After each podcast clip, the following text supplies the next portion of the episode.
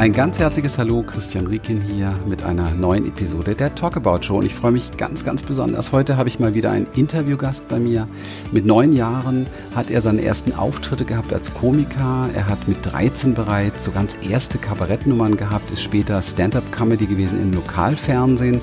Ausgebildeter Journalist, heute als Radiomoderator und humoristischer Autor in Hamburg der schönsten Stadt der Welt, packe ich mal dazu. Und Bücher und Vorträge zum Thema Humor im Alltag hat er gemacht. Und im Moment findet man auf Amazon zwei tolle Bücher. Und eins davon habe ich hier vor mir liegen.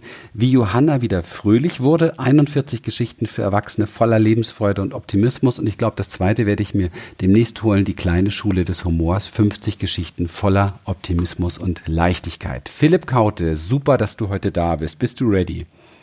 Ich freue mich sehr. Hallo, herzlich Vielen, vielen Dank. Also dein Buch ähm, liebe ich, muss ich dir ganz ehrlich sagen. Das ist ein Muss für alle und ich pack's definitiv in die Show Notes. Also ich habe selten, selten so viel gute Weisheit, so viel gutes Coaching und so viel wirklich umsetzbare Dinge in Geschichtenform gelesen wie da drin. Also echt gelungen. Das ist jetzt mal so Werbetrommel. Kannst du mich hören? Ja, ich kann dich sehr gut hören. Alles bestens. Sehr, sehr gut. ne, ist wirklich also ganz, ganz schön gemacht, weil es ist ja so, es gibt viele Fachbücher in diesem Bereich und ähm, ja, es ist klingen viele Fachbücher klingen auch immer so ein bisschen wie du solltest, du müsstest und überhaupt. Ja, aber so das so in Geschichten zu verstehen und äh, in Geschichten auch zu erleben, sich selbst auch so in seinen Aha-Effekten zu erleben, das ist dir wirklich sehr, sehr gut gelungen. Das freut mich besten Dank. Das war eigentlich auch der Anspruch, die Leser nicht direkt anzusprechen, sondern wirklich Geschichten zu schreiben und jeder kann sich eben aussuchen, übernehme ich das oder übernehme ich das nicht und äh, das einfach offen zu lassen. Denn äh, ich bin einfach der Meinung, immer wenn man mit Druck arbeitet und in die Richtung geht, du musst und du solltest, dann ist immer die Gefahr damit verbunden, dass man Widerstände sofort wachruft und äh, wie sagt man, das ist ein bisschen gefährlich. Mhm, bin ich absolut bei dir.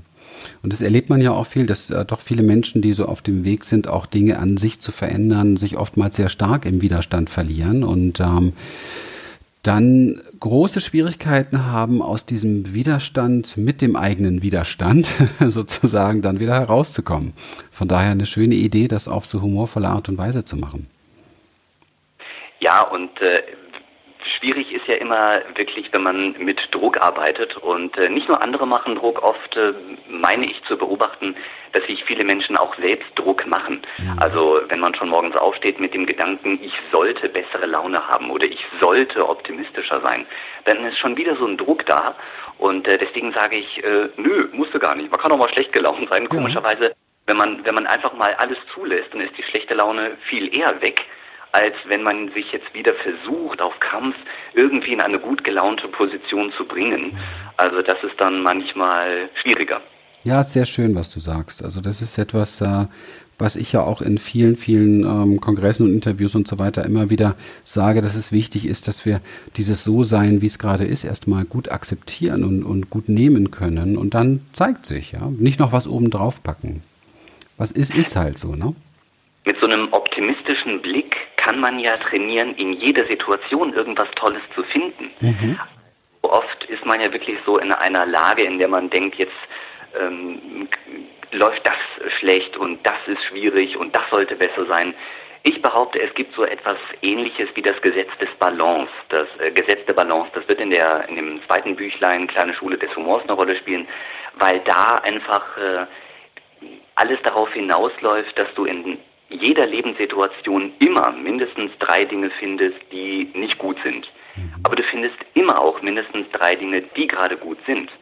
Und wenn es nur der typische Bodyscan ist, manche Leute, die vielleicht so ein bisschen ähm, Meditations- oder Achtsamkeitstraining machen, die wissen, was ein Bodyscan ist. Das heißt, man fühlt mal so durch seinen Körper und äh, wenn man einfach mal fühlt und mal eine Minute stehen bleibt und sich fragt, habe ich Augen, kann ich sehen?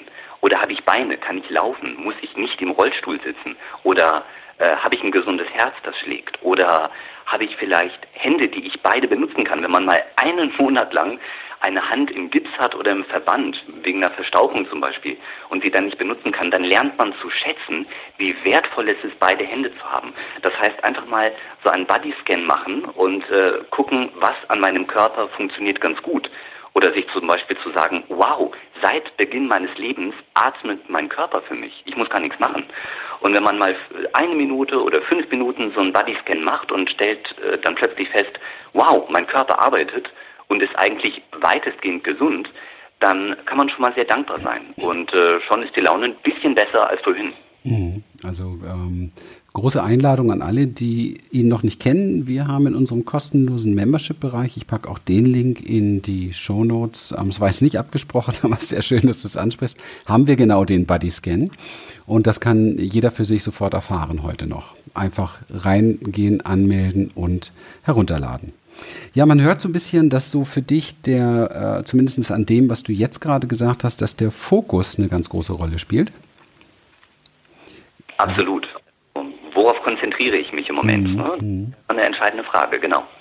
Du hast auch bei dir im Buch so eine ganz, ganz schöne äh, Geschichte. Ich habe mir so ein paar Sachen markiert noch, weil ich äh, nur es ist so viel dann geworden, dass ich vor lauter Markierung gar nicht mehr weiß, wo, weil wirklich äh, spannend. Also ähm, ich habe das noch nicht erlebt. Also es gibt natürlich Bücher, äh, Romane und so weiter, die auch ihre Weisheit in sich haben, aber so in knackigen Kurzgeschichten so sehr auf den Punkt zu kommen und so so schnell, so schnell äh, für sich persönlich auch was draus lernen. Irgendwas war mit einer giftigen mit einem giftigen Pilz. Stimmt das? Habe ich das richtig im Kopf?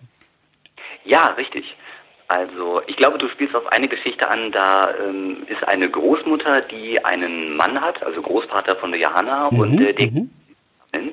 und kommt dann zurück, der sammelt die aber nur gerne, interessiert sich aber überhaupt nicht dafür, ob die jetzt gesund sind oder nicht oder ob die giftig sind oder nicht. Und äh, die Großmutter hat dann immer den Salat und sie muss dann in der Küche eben sortieren, äh, welche Pilze kann man essen also aus welcher, ähm, aus welchen Pilzen könnte man zum Beispiel eine Soße machen oder eine Suppe oder was auch immer. Und welche sind giftig, welche kann man nicht essen. Und äh, das, äh, die Quintessenz daraus ist dann, dass äh, die kleine Johanna, also die Hauptfigur, lernt äh, zu unterscheiden, was kann ich beeinflussen und was kann ich nicht beeinflussen. Hm. Und wenn ich etwas beeinflussen kann, dann ist es sozusagen ein äh, guter Pilz. Das heißt, äh, ich kann damit arbeiten, ich kann äh, kochen nach Wunsch oder ich kann irgendetwas formen in irgendeine Richtung. Aber wenn ich etwas nicht beeinflussen kann dann, und mich trotzdem darüber ärgere und mich darüber aufrege, dann ist es wie ein giftiger Pilz, den ich versuche zu kochen. Und dann isst man diese Suppe oder diese Soße und wundert sich, warum einem dann hinterher noch schlechter ist. Mhm. Also das ist, glaube ich, auch eine sehr entscheidende Frage, sich ähm, habe ich Einfluss oder habe ich keinen Einfluss? Also giftiger Pilz oder ungiftiger Pilz. Super. Ich habe es gefunden. Ja, genau. Frage dich bei jedem Problem immer guter Pilz oder giftiger Pilz. Gutes Problem oder giftiges Problem. Habe ich Einfluss, aber ich keinen Einfluss. Und das ist sehr schön, um auch ähm, ein Stückchen tiefer so in die in die Praxis hineinzukommen, zu lernen, das zu lieben, was eben halt gerade ist. Es gibt Dinge, da kann ich was tun, Dinge, da kann ich nichts tun um ähm, auch so eine Grenze zu finden dazwischen. Um dieses, dieses äh, Hinterherhängen, du weißt, was ich meine, wahrscheinlich dieses Hinterherhängen und das Jammern und Lamentieren, ja, aber es sollte, ja, aber es müsste, um das einfach so, so ein bisschen zu einem Punkt zu bringen. Denn hier ist es ganz klar, der Pilz bekommt oder er bekommt nicht. Und das ist bei vielen Lebenssituationen ja ähnlich klar. Wir hängen nur in unserer Fantasie irgendwo rum. Vielleicht geht's ja morgen oder übermorgen, aber im Moment geht's halt nicht, dass ich was dafür tun kann und es dann auch loslassen können. Ne? Also behaupte, es gibt äh, größere und kleinere Probleme und wenn wir es zumindest bei diesen kleineren Dingen schaffen würden, uns etwas seltener aufzuregen, mhm. dann ist, glaube ich, schon sehr, sehr viel gewonnen. Und äh, was da auch noch dazu kommt, ist, dass wenn ich äh, mir mal überlege, ob ich Einfluss habe oder nicht Einfluss habe, dann stelle ich manchmal fest, ach, jetzt habe ich mich schon wieder aufgeregt, obwohl ich keinen Einfluss habe. Aber das ist dann auch nicht schlimm. Also ich glaube, es muss auch nicht immer klappen aber wie es so schön in einer äh, Fernsehwerbung mal hieß, nicht immer, aber immer öfter. Mhm. Also wenn es immer häufiger mal gelingt, dass man kurz innehält und sich fragt, Moment, habe ich überhaupt Einfluss darauf? Und äh, dann klappt das vielleicht immer häufiger und vier Wochen später ist es noch häufiger und irgendwann wird es zur Routine aber ähm, klappt, glaube ich, auch bei keinem Menschen immer und 100 Prozent. Aber glaube, dafür sind wir Menschen und dafür können wir auch alle Fehler machen und äh, oder was heißt Fehler? Es ist dafür können wir uns alle auch mal ärgern. Ich glaube, das ist auch allzu menschlich. Also ich glaube, ein Mensch, der immer gut gelaunt ist und äh, immer gut drauf und in keine Sekunde des Lebens wirklich schlechte Laune hat, ich glaube, der lügt entweder oder er ist krank. Also ich glaube, dass ein bisschen was gehört auch dazu. Ja. Aber wenn man so unterm Strich sagt, auch nö, Mensch, in den meisten Situationen schaffe ich es, mich zu fragen, zum Beispiel, ob ich Einfluss habe oder nicht und dann aufhören, mich zu ärgern. Ich glaube, je mehr Situationen als bisher, dann hat man schon viel gewonnen. Mhm. mhm. Ja, ähm, nimm, nimm mich mal mit oder nimm uns mal mit so ein bisschen in deine Wurzeln, weil irgendwo muss das herkommen. Du hast das schon ganz, ganz früh angefangen. Du hast deinem Leben so der Freude, dem, dem Humor, dem Optimismus gewidmet. Wie war es dann so in deiner Kindheit, so der Start deines Lebens? Wonach hat es da gerochen? Wie war so der Geschmack deiner Kindheit? Hast du da schon irgendwo so für dich äh, Weichenstellungen erfahren oder war das einfach so immer da? Ist das so in, dein, in deine Wiege gelegt worden oder musstest du große Dinge schon früh äh, lösen, um, um auf diese Art und Weise vielleicht lösen? Erzähl mal ein bisschen. Also ich hatte schon sehr, sehr früh Interesse an Humor, an Witzen und an Lachen und an Komikern. Das ist irgendwie aus welchem Grunde auch immer von der Natur in die Wiege gelegt und äh, Lachen hat immer eine große Rolle gespielt. Auch äh, mit meinen Eltern konnte ich immer sehr viel lachen und das äh, kann ich bis heute und dafür bin ich auch sehr, sehr dankbar. Und äh, das Schöne ist, ich habe irgendwann mal mit sieben, acht, neun Jahren mich angefangen für Komiker zu interessieren. Mhm. Also Otto, Heinz Erhardt, Loriot, Rüdiger Hoffmann, wie sie alle heißen. Und irgendwann habe ich dann Lust bekommen, die nachzumachen und habe die nachgespielt. Also eigentlich war eher so ein schauspielerisches Interesse da.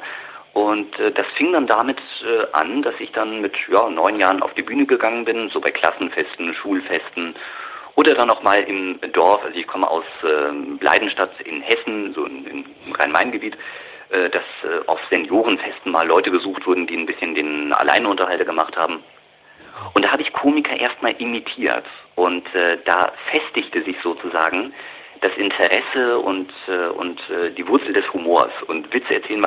Das war immer eigentlich ganz schlimm, weil ich kam von der Schule nach Hause, erste, zweite Klasse und meine Mutter hat gefragt, was hast, was habt ihr gelernt heute? Und ich habe immer gesagt, ja, ich durfte heute wieder einen Witz erzählen. Äh, das ging in der Regel, woher das kommt, keine Ahnung, wahrscheinlich Gendefekt oder irgendwas, aber es fing immer damit an, ich bin so und äh, habe gefragt, äh, kann ich einen Witz? Und dann rollte sie mit den Augen und sagte, ja gut, dann erzähl deinen Witz und dann geht der Unterricht los. Also äh, das war sehr, sehr häufig der Fall und woher das der Drang kommt, kann ich nicht erklären, keine Ahnung, aber er war einfach da. Und äh, so hat das dann irgendwann angefangen, dass ich dann mit ja, elf, zwölf Jahren eigene Kabarettnummern geschrieben habe, eigene Sketche, eigene Witze kreiert und dann damit auf die Bühne gegangen bin. Und dann so Flyer gedruckt, also der jüngste Kabarettist Deutschlands stand dann da, einfach mal tollkühn behauptet. Mhm. Äh, ja, es waren dann Seniorenfeste oder, oder äh, Kerb oder Kirmes, sagt man, glaube ich, in, in anderen Regionen, ähm, dass dann Leute gesucht wurden im, in kleinen Städtchen oder Kurgesellschaften. Und dann bin ich dann so mit 12, 13, 14 Jahren aufgetreten und äh, habe dann am Humor an sich immer mehr Freude gefunden. Mhm. Also das eigentlich immer stärker. Und äh, das, das Allerwichtigste, äh, beim, wenn ich jetzt das Thema Humor anspreche, ist ähm, nicht nur Witze erzählen oder äh, etwas Lustiges erzählen können, sondern vor allem über sich selbst lachen. Mhm. Das ist so wichtig und es tut so gut. Und wenn man einfach mal auch etwas Lustiges über sich selbst erzählen kann, also bei mir als Trottel kommen eine ganze äh, Horde von Geschichten zusammen, es ist wohltuend, über sich selbst lachen zu können, mhm. für den Moment. Und mhm. ähm, das bringt schon sehr viel. Sehr, sehr schön. Also es ist äh, amüsant, einfach dir zuzuhören, weil das ist es so, dass die Welt braucht so viel, genau so eine, so eine Haltung, habe ich das Gefühl. Dann äh, können wir uns auch viel besser in uns selber erkennen, weil wir machen ja alle diese vermeintlichen Fehler oder wir tun alle Dinge, die wir eigentlich schon tausendmal besser wüssten und, und tappen in Fettnäpfchen und, und, und. Und ich sag so gerne, da, genau da finden wir uns, ja. Das ist, gehört so zur grundlegenden Menschheit irgendwo so oder zur grundlegenden Menschlichkeit so irgendwie dazu. Und äh, es ist alles viel, viel leichter, wenn wir uns auch über die Dinge äh, freuen können oder mit Humor nehmen können, die wir eben halt so an Mistbock verzappen sozusagen, ja. Das geht viel leichter dann auch etwas zu verändern oder, oder irgendwo für sich selber auch tiefer zu transformieren. Das geht ja nicht nur bei oberflächlichen Themen, sondern auch wirklich bei ganz tiefen Themen kann man lernen, in ein Lächeln hineinzugehen. Ne? Dass man über sich selbst lacht oder zumindest lächelt oder schmunzelt. Das ist ja auch schon äh, sehr, sehr viel.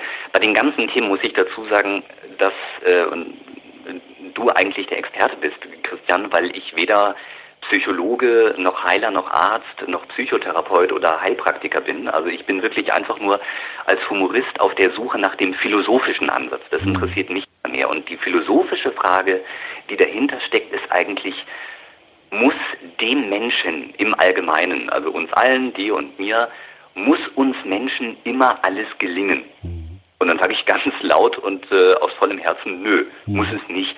Und äh, das ist schon eine Riesenentlastung. Und ähm, deswegen, also ich halte mich da zurück mit, mit allzu tiefen Ratschlägen, weil ich da einfach kein, kein Experte bin, überhaupt nicht.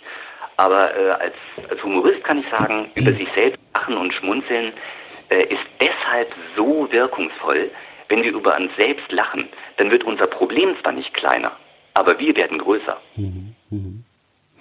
Also der Experte ist der, der es umsetzt, würde ich mal so sagen. Und, und nicht der irgendwas gelernt hat oder so, sondern wirklich, wo, wo die Praxis auch da ist. Und ich kenne äh, ziemlich ja. viele, ziemlich viele auch Therapeuten oder Coaches, äh, wo man im Gesicht sieht, denen ist das Lachen vergangen. Ja, da fehlt einfach der Humor komplett.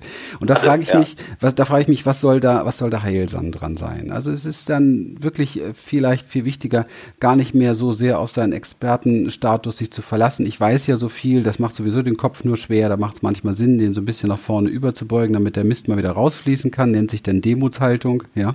Und zurückzukehren zu den, zu den Roots und zu gucken, hey, äh, wie sind die Dinge eigentlich wirklich? Wir kochen ja alle mit Wasser und versuchen unsere Dinge zu lösen. Ups und Downs hat auch jeder. Ich denke mal, du wirst auch deine Ups und Downs kennen. Und ähm, wenn jemand viele äh, sich mit Witzen ähm, beschäftigt oder ein humorvoller Mensch ist oder ein freudvoller Mensch ist, dann wird er auch in seinem Leben seine Ups und Downs haben. Gab es bei dir so bestimmte Sachen, wo du durch musstest, wo dir das Lachen vergangen ist? Ach, na klar, das kommt immer wieder vor. Also äh, wenn man beim Radio zum Beispiel arbeitet und äh, man äh, sendet fröhlich vor sich hin und äh, alles ist wunderbar und man bekommt Lob und Leute klopfen einem auf die Schulter und plötzlich kommt man in die Redaktion zurück und dann ruft ein böser Hörer an und sagt, wieso haben Sie das so formuliert? Das können Sie doch so nicht sagen. Ihr Sender ist eine Katastrophe. Und äh, das muss man äh, erstmal ein wenig äh, verdauen und äh, sagen, gut, naja, aber wir haben noch tausend andere Hörer, denen es vielleicht gefallen hat. Also äh, natürlich gibt's sowas überall mal, klar. Aber ähm, ich finde auch eine Sache ganz, ganz wichtig, ähm, und das ist wieder eine, eine, behaupte ich, philosophische Frage. Wonach oder woran bemesse ich meinen Wert? Mhm. Und wir tendieren ja dazu, weil wir so erzogen wurden, behaupte ich, unseren Wert, den Wert unserer Persönlichkeit danach festzumachen, was habe ich im Leben erreicht? So, mhm. das heißt, da ist also jemand, der hat einen Mercedes und der ist irgendwie Vorstandsvorsitzender und hat auf dem Konto so und so viel Geld und drei Kinder und ein perfektes Haus. Und äh, derjenige bemisst dann seinen Wert an seinem Besitz, an seinen Leistungen. Fragezeichen. Das halte ich für gefährlich. Mhm. Es gibt Menschen, die sind sehr talentiert, die sind sehr, sehr klug und haben vielleicht Schauen wir nach Spanien, da ist gerade immer noch Wirtschaftskrise. Äh, die haben vielleicht nicht die Chancen bekommen, die Talente einzusetzen. Mhm. Trotzdem sind es wertvolle Menschen. Deswegen, äh, natürlich ist es wunderbar, Ziele zu erreichen oder Ziele anzustreben. Aber, oder wenn sich Wünsche erfüllen, alles wunderbar, nur den eigenen Wert danach zu bemessen, was man erreicht, ist ein bisschen schwierig, weil es doch Äußerlichkeiten sind. Und dann mache ich mich wieder abhängig von Äußerlichkeiten und das ist äh, einfach schwierig, mhm. denn darauf habe ich nicht immer Einfluss. Mhm. Wo, ähm, jetzt gehe ich mit dir doch ein bisschen da in die Tiefe, weil das äh, merkt ja. man sehr deutlich, dass du dich sehr viel mit diesen Sachen beschäftigst. Also, und wo, wo bitte findet jetzt derjenige, der da seine Probleme hat, seinen Wert? Ich denke zum Beispiel, dass äh, der große Wert darin besteht, wenn ich irgendeine Fähigkeit an mir entdecke. Mhm. Und äh, ich behaupte, jeder Mensch hat mindestens ein Talent, wenn nicht sogar mehrere. Und äh, mich dann frage, kann ich irgendeinem Menschen, und sei es nur ein einziger, nützen damit, dann ist das schon eine sehr, sehr große ja, jetzt sage ich das Wort Leistung, aber dann, dann lebt man sozusagen aus seiner Bestimmung heraus. Nicht, weil man von außen irgendwie Geld dafür bekommt mhm. oder von, von außen wertgeschätzt wird. Äh, zum Beispiel würde ich mal die Frage stellen, wer ist ein erfolgreicher Mensch? Wenn jetzt jeder von uns mal sich fragt, wer ist erfolgreich? Dann werden jetzt wahrscheinlich einige sagen, oh, Bill Gates oder Steve Jobs war erfolgreich, nicht? Oder so. Und dann sage ich aber, Moment, wenn jemand etwas tut, und damit irgendeinem anderen Menschen einen Nutzen bringt, und sei es auch nur ein einziger Mensch, dann ist das für mich ein Erfolg, weil etwas auf das Tun erfolgt. Das heißt, ich behaupte, jeder Busfahrer, jeder Friseur, der zum Beispiel Frisuren verschönert, äh, der Leuten hilft, jede Pflegekraft ist erfolgreich. Das sind für mich Erfolgsmenschen. Obwohl wir diese Menschen nicht alle so bezahlen, wie wir sie bezahlen müssten eigentlich, aber das ist vielleicht ja. eine Frage des Wirtschaftssystems. Aber ich behaupte, alle Pflegekräfte, die so sich aufopfern, das sind für mich erfolgreiche Menschen, vor denen habe ich Respekt. Und die sollten sich ruhig als Erfolgsmenschen ansehen. Hm. Das, das ist nicht äh, falscher Stolz, sondern das ist echter Stolz. Hm. Und ähm, wenn ich zum Beispiel ja, eine Nachbarin, die 80 Jahre alt ist und ich habe zum Beispiel noch ein bisschen Essen übrig und ähm, gebe ihr noch ein bisschen was, äh, zum Beispiel von einem Kuchen, ich habe Kuchen gebacken und habe noch was übrig und mache ihr eine kleine Freude. Und die strahlt übers ganze Gesicht, weil sie ein bisschen gebackenen Kuchen bekommt, unerwartet. Das heißt, ich habe einen anderen Menschen zum Strahlen gebracht. Und das, äh, und da sind wir vielleicht beim Thema Achtsamkeit, ähm, das sind so kleine Momente, da kann man aber jemanden, wenn man jemanden mit so einer scheinbaren Kleinigkeit beschenkt, eine Riesenfreude damit machen. Und das ist vielleicht der Wert eines Menschen an sich. Das heißt, da kann man aus sich selbst heraus einen Wert finden, ohne auf das Bundesverdienstkreuz oder mhm. auf äh, den Nobelpreis zu warten. Mhm. Ja, sehr, sehr, sehr, sehr, sehr, sehr schön, dir zuzuhören. Das äh, hat was von Geben, ne? Geben ist seliger denn Nehmen, so ein Stück weit. Ja, also natürlich ist Nehmen äh, auch wichtig, aber. Klar, aber es ist natürlich ähm, ja immer eine schöne Frage, sich äh, zu stellen, zum Beispiel, wenn jemand in der Sachbearbeitung tätig ist und sagt, ja, was habe ich denn schon geleistet in meinem Leben? Schau mal, der andere, der ist Arzt und hat drei Doktortitel und ich bin in der Sachbearbeitung. Das ist so wichtig, denn die ganze Firma würde ohne die Sachbearbeitung gar nicht existieren. Das heißt, sich einfach klar zu machen, äh, auch ich leiste für dieses Unternehmen etwas, auch wenn es in der Rangfolge vielleicht weiter unten ist. Aber wen interessiert äh, irgendeine Rangfolge, das interessiert irgendwelche Hierarchen. Lass die Hierarchen sein. Mhm. Wenn du weißt, deine Arbeit ist wertvoll und wenn deine Arbeit nicht erledigt wird, dann haben andere Menschen ein Problem. Äh, dann äh, merkt man, dass man einen, ich glaube, bei Franz X. Bühler kann man das nachlesen, Wertegenerator ist. Da mhm. habe ich mal diese aufgeschnappt. Mhm. Und ähm, es ist so wertvoll. Auch Kleinigkeiten sind so wertvoll. Naja, letztendlich, du hast sehr viel wirklich darüber gesprochen, was, was man aus sich herausgeben kann, egal wie es aussieht, egal welche Form es hat, egal welche Farbe es hat, egal wie, wie es schwingt und klingt, sondern einfach so das, was aus einem heraus ist. Und ähm, das ist etwas, was wir, was wir alle finden können. Das ist das Schöne. Und wenn es nur ein, ein Lächeln ist, du hast ja ein Interview gemacht mit KGS Hamburg, glaube ich, ne, mit der Monika Knapp dort. Und genau. ähm, da hieß es, glaube ich, auch von dir, wenn ich in die U-Bahn steige, dort einen Menschen anlächle und dieser Mensch lächelt zurück. Bingo, dann ist das schon ein gelungener Tag. Also letztendlich hast du nicht nur deinen Tag, hast du nicht nur deinen Tag versüßt, sondern auch seinen Tag versüßt. Das ist etwas sehr Wertvolles. Genau, und das ist ja etwas, was wir alle äh, ausprobieren können. Also jeder, der uns jetzt vielleicht mit einem Podcast in der U-Bahn zuhört oder vielleicht im Bus oder in der Straßenbahn und einfach mal beim Aussteigen, wenn sich zufällig Blicke treffen, manchmal passiert das ja, äh, dann einfach mal ein kleines Lächeln, wenn es gerade passt, passt vielleicht nicht immer. Also wenn jetzt äh, ja, jemand mit so einer schlecht gelaunten Miene dasteht, wobei vielleicht gerade da, aber das, ich glaube, da kann man auf seine eigene Intuition einfach äh, sich, sich verlassen. Mhm. Und äh, der andere Mensch lächelt zurück. Ja, dann ist das zumindest für die nächsten zwei Stunden, wenn man sich immer wieder daran erinnert, ein tolles Gefühl. Mhm ähm, ja, man kann das auch an Arbeitsplätzen machen, nicht? Also wenn man zum Beispiel einfach mal ohne ähm, dass man den Kollegen etwas davon erzählt hat im Büro, äh, zum Beispiel Süßigkeiten mitbringt oder äh, irgendwelche Schnittchen oder was auch immer. Ne? Oder sei es eine Packung Kekse für ein paar Cent und äh, man reicht die rum. Äh, es ist toll. Also das ist dann, äh, dann strahlen erstmal alle und wenn es nur für ein paar Sekunden ist, dann denkt man, ich habe schon wieder etwas. Aber man muss auch nicht unbedingt etwas geben. Also wenn, wenn man gerade vielleicht keine Kraft hat, dann muss man auch nicht unbedingt. Und äh, deswegen, das meinte ich vorhin, äh, nicht den eigenen Wert davon abhängig machen, welche Positionen oder welchen Kontostand man erreicht. Äh, das mhm. sind Dinge, die man nicht immer unter ähm, dem Einfluss hat. Und da sind wir vielleicht wieder bei den Pilzen. Ne? Habe ich Einfluss, habe ich keinen Einfluss. Ja. So, ähm, das ist kann, also ein Bundesverdienstkreuz oder Nobelpreis, das kann alles sehr schön sein und äh, ist auch sicher wertzuschätzen. aber man kann die eigene Leistung auch wertschätzen ohne dass es eine formale Urkunde mit Stempel dafür gibt. Ja, ja. Man kann auch lernen, sich selbst zu wertschätzen, ohne dass irgendetwas geschehen muss. Einfach so durch die, das Verfolgen der Frage, wer bin ich wirklich beispielsweise als, als fester Bestandteil des Univers Universellen, ohne dass irgendetwas getan werden muss. Das ist ja mit Sicherheit ein, ein spiritueller Pfad ein Stück weit, aber den gehen ja viele Menschen heutzutage und ähm, da äh, letztendlich findet sich enorm viel und da braucht gar nichts mehr gemacht gemacht werden oder getan werden. Da geht es überhaupt nicht mehr um Leistung. Und da sieht man, dass letztendlich es keinen Sinn macht, sich zu vergleichen mit anderen Menschen, auch wenn wir da geneigt sind zu, weil wir uns ganz gerne schlecht fühlen, weil wir es vielleicht so gewohnt sind oder so. Aber ich finde diese Richtung sehr, sehr schön, die du da ansprichst, da wirklich auch so, so in, in der Breite zu gucken ähm, und aus Vergleichen auch herauszukommen und, und keine, sich nicht diesen hierarchischen Dingen unterwerfen, sondern wirklich für sich persönlich ähm, sein, sein, sein Platz, seinen eigenen Wert woanders zu finden.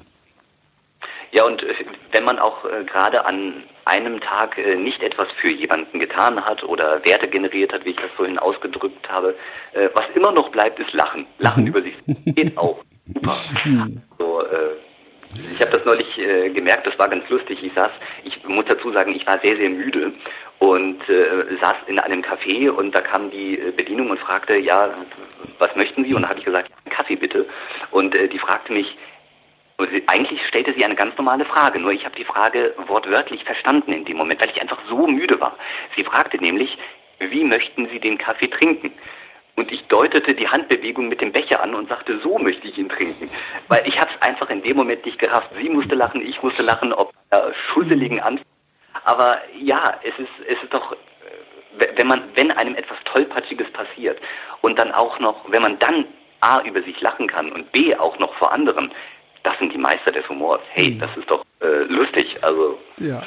Sehr schön, sehr erfrischend. Ich habe die ganze Zeit so ein Smile auf dem Gesicht, wenn ich dir zuhöre. Also das ist sehr ansteckend, diese Energie. Und ähm, ich weiß aber auch, das ist spürbar. Jetzt gibt's auch einige vielleicht, die uns zuhören, die sagen, naja, wenn der das erlebt hätte, was ich erlebt habe, dann wäre ihm das Lachen wahrscheinlich auch vergangen. Was fällt dir dazu ein? Ja, dazu habe ich vorhin ganz kurz äh, angesprochen. Also ich bin ja kein äh, weder Psychotherapeut noch Coach, sondern äh, sehe einfach so viele Situationen wie möglich mit, mit Humor. Sage aber auch, natürlich, um Himmels Willen müssen wir nicht immer gut gelaunt sein.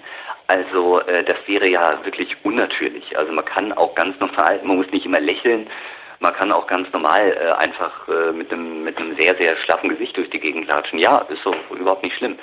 Also ähm, das ist einfach äh, wichtig, sich äh, klar zu machen, ja, aber dann vielleicht, äh, naja, zu gucken, was man hat. Also äh, ich habe so ein kleines Morgenritual und äh, ne, vielleicht äh, möchte das jemand äh, einfach mal probieren, vielleicht am nächsten Morgen. Was ich morgens mache bei dem ersten Getränk, bei mir ist es ein Kaffee, ähm, bei anderen ist es vielleicht Tee oder Kakao, ist auch völlig wurscht. Mhm. Bei dem ersten Morgenritual, wir alle kennen das ja noch, als wir gefüttert wurden, ne? mit dem Löffel, ein Löffelchen für den Papi, ein Löffelchen. und folgendes Morgenritual, das dauert immer so sechs, sieben Minuten. Bei der ersten Tasse Kaffee, bei jedem Schluck versuche ich für irgendwas dankbar zu sein. Und das habe ich vorhin schon angesprochen. Ich habe Beine, ich kann gehen. Oder ähm, ich habe eine Dusche. Wie viele Menschen? Ich habe gerade heute die Agenturmeldung gelesen in, in der Nachrichtenredaktion im Sender, dass äh, immer noch Milliarden Menschen, zwei Milliarden Menschen, keine sanitären Anlagen haben, wie wir sie hier in Mitteleuropa haben. Wir haben Badezimmer, wir haben sauberes Wasser aus dem Wasserhahn, ähm, wir haben ein Dach über dem Kopf. Ähm, also, und dann mache ich folgendes, wenn ich den ersten Kaffee trinke, bei jedem Schluck denke ich intensiv über etwas nach, wofür ich dankbar sein kann. Und wenn mir mal nichts einfällt, dann danke ich für den Kaffee, den ich gerade trinke, weil den halte ich ja gerade in den Händen. Und wenn man jeden Tag äh, sich für dieselben Dinge bedankt, ne, das ist ja völlig wurscht, das kann, kann ja immer dasselbe sein, dann weiß man zumindest zu schätzen, was man hat. Natürlich ist auch nicht immer alles äh, rosig und äh, kann auch äh, Probleme geben. Ja, das ist, mag ja alles sein. Aber man lenkt zumindest mal für einen Moment den Fokus auf das, was man hat und was man so selbstverständlich nimmt. Es ist aber nicht selbstverständlich. Vielleicht äh, kann das in der einen oder anderen Situation helfen. Also mir hilft das immer, mit guter Laune in den Tag zu starten. Wobei ich auch sage, Laune muss man vielleicht nicht haben. Mhm. Aber das Gefühl der Dankbarkeit, das ist schon sehr, sehr wichtig. Mhm. Also ich meine, wir sprechen ja hier immer wieder äh, in, in der Talkabout Show über Dinge, die auch uns heilen und das ist extrem heilsam, was du da sagst und das sind definitiv, auch wenn du sagst, man muss das nicht, natürlich, man muss gar nichts, aber das sind die Rezepte, um wieder für sich persönlich in eine eine Spur zu kommen, die sich einfach äh, gut anfühlt, vor allen Dingen auch wohl anfühlt. Ich, hab, ich, ich liebe das, was du da sagst, weil ich liege noch morgens im Bett und das Erste, wenn ich meine Augen aufmache, ist, dass ich ganz und gar in den Körper hinein spüre und spüre, ich liege weich, ich liege warm, ich bin hier sicher. Was für ein Traum. Auf der ganzen Welt sind 68 Millionen Flüchtlinge unterwegs. Ja, die was stimmt. weiß ich, die was weiß ich, wo auf dem Boden liegen und kein Zuhause mehr haben und die Kälte ertragen müssen, vielleicht nicht mal ein Frühstück und so weiter.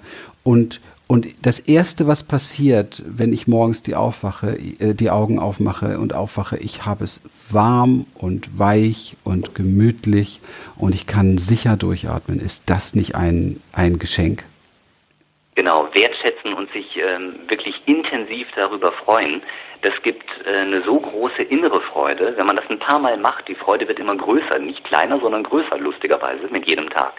Mhm. Und äh, ja, das ist, ist ja ein tolles Ritual, das du hast, Christian. Also das ist, mir fällt manchmal ein, wenn man im Fernsehen mal durchseppt auf ZDF Info oder Phoenix, dann werden ja manchmal so Dokus äh, aus den 40er Jahren gezeigt, ne? Deutschland 45, mhm. zerstörte Städte. Oh, und wenn man sich klar macht, ähm, was wir heute im Vergleich haben, uns geht so, natürlich gibt es Probleme, die wollen wir nicht wegreden, die wollen wir nicht wegdiskutieren, Sozialsysteme und alle diese Dinge, klar, äh, muss auch geredet werden, nur äh, sich einfach mal als Ausgleich immer wieder klar machen, was eben alles gut ist. Mhm. Da ist die Laune schon so ein bisschen besser. Also ich habe mal gehört, unser Gehirn sucht immer das Negative, weil es eben so von der Evolution so ja. ist. Mhm. Ähm, weiß nicht, ob das so ist, aber das klingt plausibel. Bei dir nicht, ähm, aber sonst schon.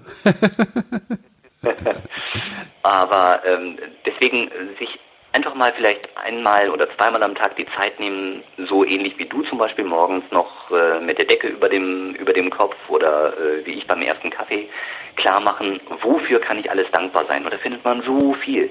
Und äh, das macht dann schon etwas bessere Laune. Ja, ähm, das mag, also das ist natürlich richtig, die, die evolutionäre neurowissenschaftliche Geschichte dort, weil wir halt früher immer in der Hab-Acht-Haltung sein mussten, ist das in unserem Stammhirn tief verankert.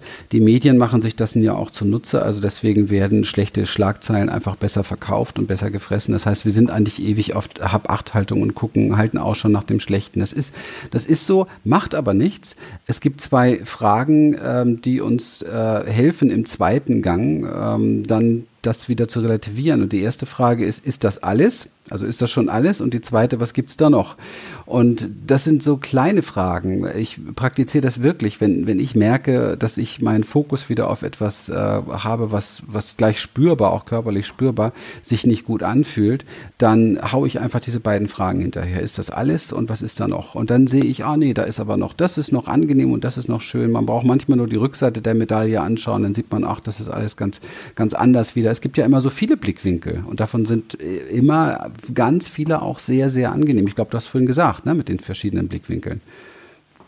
Ja, genau, die Sichtweise, ne, mhm. ne, die ist ähm, auch entscheidend. Also ähm, ich vergleiche das immer ganz gerne, wenn zum Beispiel jemand einen Ausflug machen will, ähm, dann würde ich mal sagen, da ist ein, ein blinder Optimist und ein wahrer Optimist und die wollen einen Ausflug machen. So, und was sagt der, der blinde Optimist? Sagt, ach, das Wetter, das wird schon gut werden. Das, äh, ich glaube da schon dran. So, in drei Tagen fahren wir los und in drei Tagen, naja, das wird, das klappt schon, das, das wird schon gut sein. Ich behaupte, das ist blinder Optimismus. Warum? Weil keiner von uns weiß, was in der Zukunft passiert. Mhm. Aber der wahre Optimist, der sagt, egal, ob die Sonne scheint oder ob es regnen wird, ich kann mit beidem gut leben. Mhm. Das ist, glaube ich, wahrer Optimismus. Mhm. Dann auch noch irgendwas rauszufinden, was äh, trotzdem gut ist sehr berührend. Also ähm, Erinnert mich wirklich immer wieder an, an, an Dinge, die wir hier oft besprechen, worum es uns eigentlich geht, auch in unserer Arbeit hier. Und da geht's nie darum, dass wir jetzt hier nur noch so ein super tolles, glückliches Chakra-Leben führen und am besten nicht mehr alt werden und nie wieder Unglücksfälle haben. Kein Schicksal wird uns treffen, keine Trauer, keine Wut, nichts werden wir mehr erleben. Ja, es ist totaler Irrsinn. Es hat mit dem Leben überhaupt nichts zu tun, sondern es geht wirklich darum, mit dem, was ist, gut sein zu können, sich mit dem, was ist, gut fühlen zu können. So trotz allem hänge ich immer gerne hinten dran in solchen Gesprächen. Das ist das, was du meinst, ne? Das ist das, was ich meine und äh, danach kann ja trotzdem eine tolle Überraschung kommen, die man da gar nicht mehr erwartet. Ne? Und mhm. äh, schwupps, schon äh, ist wieder das neue Geschenk da. Und äh, man lernt vielleicht, äh, ja, einfach durch die, durch die Präsenz, äh, also wirklich, man kann auch sagen, durch die Achtsamkeit, lernt man äh, die dann auch zu schätzen, die man vielleicht früher, wenn man nur auf bestimmte Wünsche aus ist und das und das muss jetzt passieren, nicht, äh, die man dann vielleicht übersehen hätte. Ja. Und äh, deswegen, lustigerweise äh, ist äh, gerade vor, vor ein paar Tagen ähm, mir eingefallen, und ich weiß nicht, ob uns jetzt vielleicht mal ein Sprachforscher oder ein Germanist äh, zuhört, aber ich glaube, die Worte Präsenz, also präsent sein im Hier und Jetzt, nicht, mhm. oder achtsam sein, mhm. und Event, also äh, das Geschenk, ne? die Engländer sagen the present, äh, das muss irgendeinen äh, ähnlichen Wortstamm haben. Also bin ich fest davon überzeugt. Das heißt, wenn ich präsent bin, also achtsam, dann erkenne ich die Präsente, also die Geschenke. Also vermutlich kann es ein Sprachforscher besser erklären als ich, aber ich sehe da einen Zusammenhang. Hm, absolut. Ja, bin ich, bin ich ganz bei dir. Auf jeden Fall. Und dieses Geschenk wird aber auch nur ausgepackt in der Präsenz. Wenn wir die Präsenz verlassen, das Hier und Jetzt verlassen und äh, womöglich ähm, zu stark, also ich gehe jetzt mal direkt ein auf, auf das, was könnte ein, ein Geschenk sein, beispielsweise ähm, ein Mensch, der einem äh, begegnet, der einen äh, beleidigt oder anschnauzt oder so etwas, dann fällt es ja uns ja, uns ja erstmal so per se etwas schwer, da ein Geschenk drin zu sehen. Ja, meistens ist der Widerstand sofort da. Aber präsent zu bleiben, da zu bleiben, zu spüren, was macht das mit mir, zu spüren, was passiert da eigentlich, zu spüren, was ist eigentlich bei ihm, was ist bei mir und so weiter. Das ist das, das Auspacken des Geschenkes, so Stück für Stück in der Präsenz bleiben. Und irgendwann zeigt sich Menschenskinder, ähm, hier geht's gar nicht darum, ich weiß, du hast es auch geschrieben in einem deiner Bücher, also hier geht's gar nicht darum, was er wirklich sagt, sondern entscheidend ist, was für ein Kinofilm ist dein Wort gewesen, was für ein Kinofilm läuft in meinem Kopf ab. Ich sehe den anderen gar nicht wirklich richtig, wenn ich sofort in Widerstand gehe. Vielleicht hat er wirklich gerade ein Riesenproblem oder vielleicht könnte ich ihm sogar helfen oder vielleicht hat er Angst vor irgendetwas und, und ich kenne diese Angst auch. Also man verbindet sich in der Menschlichkeit der Dinge, dass wir beide Angst oder Wut oder Enttäuschung kennen. Und ähm, ich glaube, das ist ein sehr, sehr, sehr, sehr schöner Zusammenhang. Dieses Präsentsein, Geschenksein, Present passt, passt total. Also wenn da jemand zuhört, der das erforschen kann oder hat, der sollte sich melden bei uns. genau. Vor allen Dingen auch, wenn man, wenn man beleidigt wird. Es gibt ja Leute, die arbeiten in der Kundenbetreuung, Reklamationen, die ständig am Telefon sitzen und von Leuten äh, nur böse Dinge äh, hören müssen und das ihr Beruf ist auch noch. Oder die einen blöden Chef haben, der wirklich sie anschnauzt. Ich meine, viele, ich weiß nicht, ob uns Chefs zuhören, aber ähm, mittlerweile wissen ja, ja gute je besser ich mit unter, je besser ich mit Mitarbeitern umgehe, desto mehr leisten sie. Also Lob bringt ja deutlich mehr als eine Gehaltserhöhung. Ne? Und äh, es ist uns kostet nichts. Aber ähm, was ich immer äh, einen schönen Trick finde, ist, wenn man wieder angeschnauzt wird. Oder zum Beispiel beim Supermarkt, im Supermarkt an der Kasse, man wird angeschnauzt von irgendjemandem. Man geht nach Hause, man kann sich fragen, und das ist äh, in dem einen Büchlein auch drin, äh, würde ich diesen Menschen zum Geburtstag einladen? Dann würden alle sagen, nein, um Gottes Willen, die kann man doch nicht zum Geburtstag einladen. Sage, ja, aber wenn du noch zu Hause drei Stunden später an die Person denkst, die dich angeschnauzt hast, dann nimmst du diese Person eigentlich mit nach Hause, also ins mhm. Wohnzimmer, ins Badezimmer und äh, wohin auch immer. Und dann kann man sich äh, vielleicht fragen, es gibt ja diese Schilder für Hunde, wir müssen draußen bleiben. Ne? Und wenn man dann nach Hause geht, wurde angeschnauzt von jemandem, äh, kann man imaginär sagen, Moment, ich klebe jetzt gerade ein Schild an meine Haustür oder Wohnungstür, äh, du lieber, wer auch immer, du musst draußen bleiben und äh, Tür zu und äh, vielleicht hilft zumindest mal die Vorstellung für ein paar Sekunden zumindest. Prima. ja, sag mal, aber äh, man muss ja auch Dinge ernst nehmen, ne? Das hört sich ja fast so an, als wenn äh, die, die Dinge so gleichgültig sind, so ein bisschen. Ja, ich glaube, es gibt einen großen Unterschied zwischen gleichgültig und Gleichmut. Hm. So gleichgültig ist schon so eine Haltung des Grolls, auf mir doch egal. Äh, nein, natürlich ist ähm, oft auch äh, die Frage wieder, was kann ich ändern oder von wem kommt irgendwas? Und äh, äh, zum Beispiel bekommt man ja manchmal Kritik, die im ersten Moment, äh, ich habe vorhin angesprochen, und, und ich wurde einmal von einer Hörerin angerufen in einer Radiosendung, weil wir in einer Nachrichtensendung gesagt haben, ähm, dass da ein Raser auf dem Motorrad einen Unfall verursacht hat. Mhm. Und äh, sie rief ganz empört an und sagte mir, also wissen Sie, ich fahre seit 20 Jahren Motorrad und wir sind keine Raser, nur wenige von uns sind Raser und äh, sie hat mit mir geschimpft und hat gesagt, also das, das können Sie doch so nicht sagen in Ihrer Sendung. Das ist doch, wir, wir fahren alle achtsam, wir fahren alle vorsichtig. Nur zwei Prozent von uns sind Raser und jetzt beschimpfen Sie uns alle als Raser. Und äh, ich legte auf und äh, habe aber vorher noch gesagt, wissen Sie was, Sie haben recht. Und da habe ich wieder was gelernt. Also das war natürlich nicht schön, sich in dem Moment von ihr beschimpfen zu lassen, aber äh, ich habe wieder was gelernt. Mhm. Und äh, wir sind jetzt äh, im, im, Radiojournalismus in der Hinsicht vorsichtiger und sagen, äh, war das wirklich überhöhte Geschwindigkeit die Unfallursache, nur weil es ein Motorradfahrer war. Ne? Mhm. Und äh, das, das, da war ich auch unachtsam und äh, habe wieder was gelernt draus. Das heißt, mhm. Äh, natürlich, also Kritik, die man bekommt, äh, kann auch sehr, sehr wertvoll sein. Und äh, vielleicht fragt man sich, kann ich was daraus lernen? Kann ich etwas äh, besser machen oder, oder wohltuender? Und äh, manchmal ja und manchmal ist es auch nur bös gemeint. Vielleicht muss man da unterscheiden. Aber mhm. ich zu wenig Kommunikations- oder Konfliktexperte. Aber mhm. klar, natürlich sollte man immer offen sein, auch von Kritik etwas zu lernen, natürlich. Mhm. Ja, letztendlich ist es ja das, was du auch sagtest, diese sogenannten vermeintlichen Fehler, die wir machen, das sind eigentlich auch Geschenke, ja, weil irgendwo ist ja das, machen wir uns nichts vor, woraus haben wir im Leben am meisten gelernt? Und das waren immer Dinge, die wir eigentlich irgendwo auch Fehler genannt haben. Und, ähm, und ja. äh, ohne die wäre gar kein Wachstum möglich. Also ist jeder Vergleich irgendwo zwischen das ist gut und das ist richtig. Ich spreche da sehr oft drüber. Äh, ich, ich weiß überhaupt nicht, was gut und richtig ist. Also ich für mich persönlich, umso älter ich werde, umso mehr merke ich, ich habe gar keine Ahnung, was gut und richtig ist. Und das geht auch in sehr, sehr tiefe Dinge. Also selbst wirklich schweres Leid.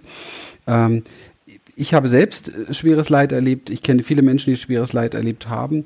Und ähm, ganz ehrlich, ich weiß, was es mich gelehrt hat und ich kann sehen, was es andere lehrt. Also so Dinge wie wirklich Verbundenheit, Liebe, Mitgefühl oder Wege, so inneren Frieden zu finden oder auch Wege, die du hier vertrittst, mal wirklich endlich das Leben vielleicht von der inneren Haltung, von der Einstellung her optimistischer zu gestalten, lernen wir Menschen oft erst dann, wenn die Not groß ist, damit wir die Notwende machen sozusagen sagen. Oder? Ja, das ist ein, auch ein, sehr, sehr schönes und tiefsinniges Wortspiel, ne? die Notwendigkeit. Ja. Also, äh, ja, stimmt, habe ich so auch noch nicht gesehen, aber das stimmt. Das, mhm. das ist mhm. und ich frage mich einfach äh, in manchmal schwierigen Situationen, wenn man zum Beispiel angeschnauzt wird von jemandem, mit dem man hinterher nicht mehr viel zu tun hat, äh, wie lange möchte ich mich darüber aufregen? Mir hilft ja immer so der Weihnachtstrick.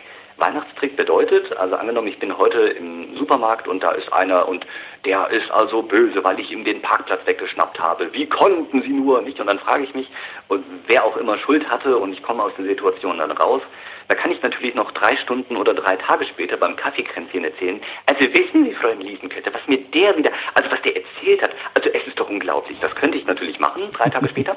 Oder könnte einfach fragen, Moment, mich hat heute jemand angeschnauzt der Weihnachtstrick. Wird das am nächsten Weihnachtsfest irgendeine Rolle spielen? Also jetzt ungefähr in einem halben Jahr. Ja. In der Regel ist die Antwort nö. Und wenn ich mich in einem halben Jahr oder beim nächsten Osterfest nicht mehr darüber aufregen muss, ja, vielleicht dann heute auch nicht mehr. Hm. Ja. Ich könnte Stunden mit dir weitersprechen, aber wir kommen mal so langsam in die Endphase. Ich würde gerne wissen, in einer Welt, wo wir sehr fokussiert werden und auch sehr fokussiert darauf sind, was alles schief geht, wenn wir uns die Medien angucken, was alles für Dinge passieren, äh, was gerade jetzt in Hamburg auch wieder los war zum Gipfel dort äh, und so weiter. Also Dinge, die einfach sehr, sehr berühren, die Menschen schockieren immer mehr. Es, es ist immer mehr davon zu sehen, hat man so das Gefühl. Was macht dir Mut? Was gibt dir den Mut, Optimist zu sein und zu bleiben? Also auf das eigene Leben bezogen schon mal die Tatsache, dass jeder Mensch, ich habe das vorhin schon kurz angesprochen, mit Talenten hier auf die Erde gekommen ist, mit Fähigkeiten. Und diese Begabungen zu entwickeln durch regelmäßiges Training, durch äh, ja, man kann ruhig sagen, sanfte Disziplin. Nicht hart arbeiten. Hart arbeiten ist immer so, da ist schon Krampf drin, aber so eine sanfte, weiche, lächelnde Disziplin, aber jeden Tag üben. Äh, vielleicht hat jemand ein Sprachtalent und kann die Sprache nochmal jeden Tag vielleicht eine Viertelstunde oder, oder eine halbe Stunde lernen oder vielleicht noch ein Fernstudium machen oder was auch immer. Das heißt, an seinen Talenten arbeiten. Mhm. Das ist, glaube ich, etwas, was äh, richtig, richtig toll ist, was erfüllend sein kann, wenn es äh, wirklich die Talente sind, die man entfalten möchte oder wo man, wo einem das Herz aufgeht, wie man so schön sagt. Nicht? Und äh, du hast die Nachrichtenlage angesprochen, Christian. Da ist es äh, sicher so. Äh, das ist übrigens etwas, was ich oft gefragt werde. Ja, ihr Nachrichtensprecher, ihr redet ja immer nur über schlechte Dinge. Ähm, dazu vielleicht zwei Gedanken. Erstens der Gedanke, wenn wir etwas sagen, was gut läuft, dann wird es in der Regel nicht so registriert. Also mhm. wir auch in Nachrichtensendungen wird viel Gutes gesagt. Zum Beispiel äh, gerade heute kam, glaube ich, und nee, gestern kam die Meldung, dass äh, wir angeblich eine Schülerspende hätten. Also es kommen so viele Schüler und da würde ich erstmal sagen, ja hey, ist doch schön, dass so viele Kinder geboren werden. Also, mhm. so, also äh, und ähm, dann vielleicht auch die Frage, ähm, naja, äh, es gibt ja einige Leute, die zum Beispiel Motivationstrainer sind oder Leute, die im spirituellen Bereich unterwegs sind, die sagen, nee, bloß keine Nachrichten, da ist negative Energie, das zieht dich nur runter. Sehe ich naturgemäß anders, weil ich denke, wir alle sind wahlberechtigt und äh, in ein paar Monaten können wir wählen und äh, behaupte, wir berichten in Nachrichten hier nicht nur über schlimme Dinge. G20-Krawalle war jetzt ein extremes Beispiel, aber wir berichten ja auch über das, was politische Parteien wollen. Und äh, vielleicht auch da wieder die Achtsamkeit, sich klar machen, wir haben in Deutschland ein Wahlrecht und wir dürfen uns entscheiden. Ist das nicht klasse? Ist das nicht wertvoll? Generationen haben dafür gekämpft und ähm, sich äh, vielleicht auch einfach mal klar machen, ähm, dass man sich über die Inhalte der Parteien informieren kann. Denn wenn wir das nicht tun, dann leidet unsere Demokratie. Und ich behaupte, mit Demokratie ist es wie mit körperlicher Gesundheit. Ähm, je, je mehr wir sie haben, desto weniger wird sie wertgeschätzt. Aber wenn sie weg ist, die Demokratie oder die körperliche Gesundheit, dann will sie plötzlich jeder haben. Nicht? Und äh, vielleicht kann es schon mal helfen, dass man die Nachrichten, naja, man muss hier nicht darin ertrinken, aber vielleicht so einmal am Tag, ein paar Minuten im Radio, um so eine Orientierung zu haben, hilft vielleicht deshalb und dann hat man auch nicht so viel schlechte Laune, wenn man wertschätzt, wie gut es uns geht. Mhm. Also mhm. vielleicht ist das auch etwas, was Mut gibt ein sehr, sehr, sehr interessanter Aspekt, weil ich habe noch niemals auf der Welt gesehen, dass Augen verschließen eine Lösung für irgendetwas ist.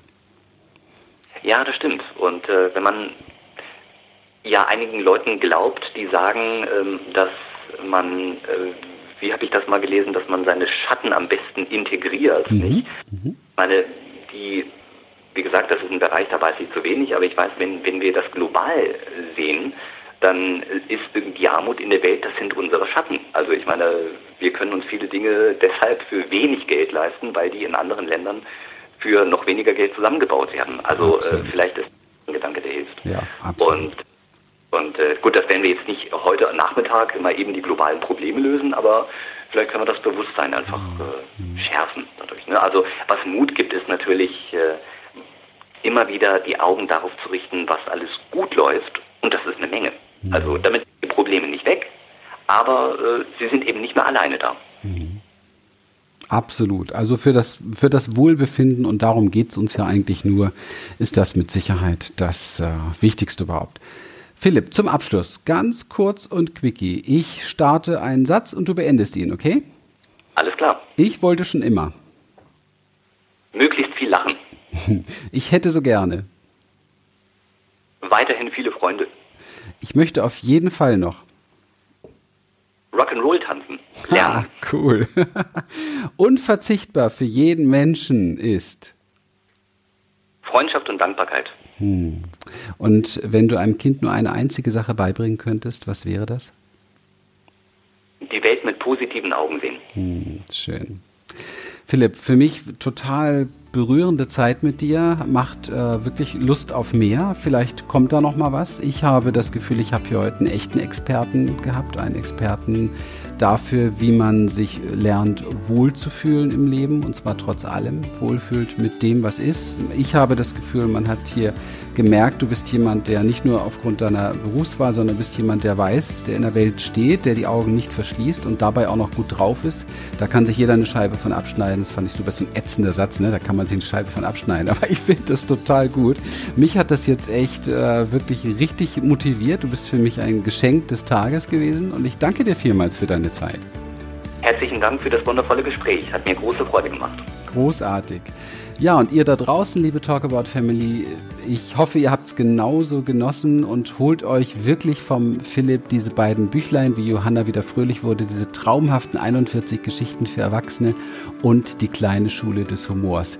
Das sind ein paar Cent Investitionen, wo so viel Weisheit, so viel Tiefe drin ist und so viel Umsetzung, Spaß und Aha-Effekte drin ist. Erwischt euch einfach selber dabei und lernt zu lachen über euch selber. Eigentlich ehrlich gesagt ist das ein kleiner, kleiner Kurs im Lernen lernen, über sich selber zu lachen. Philipp, fand ich. Das ist toll. Ja, und äh, da kann man nicht früh genug damit anfangen. Nee. Und äh, wenn es nicht Lachen ist, äh, zumindest schmunzeln. Das reicht ja, ja auch schon. Ja, das stimmt. Ja, und dafür sage ich Dankeschön. Und wenn es euch gefallen hat, würde ich mich riesig freuen über Kommentare, über eine Bewertung bei iTunes, über Anregungen für diese Show. Lasst euch alle gut gehen. Dir, Philipp, alles Gute und euch auch allen alles Gute. Schönen Tag, herzlichen Dank. Tschüss.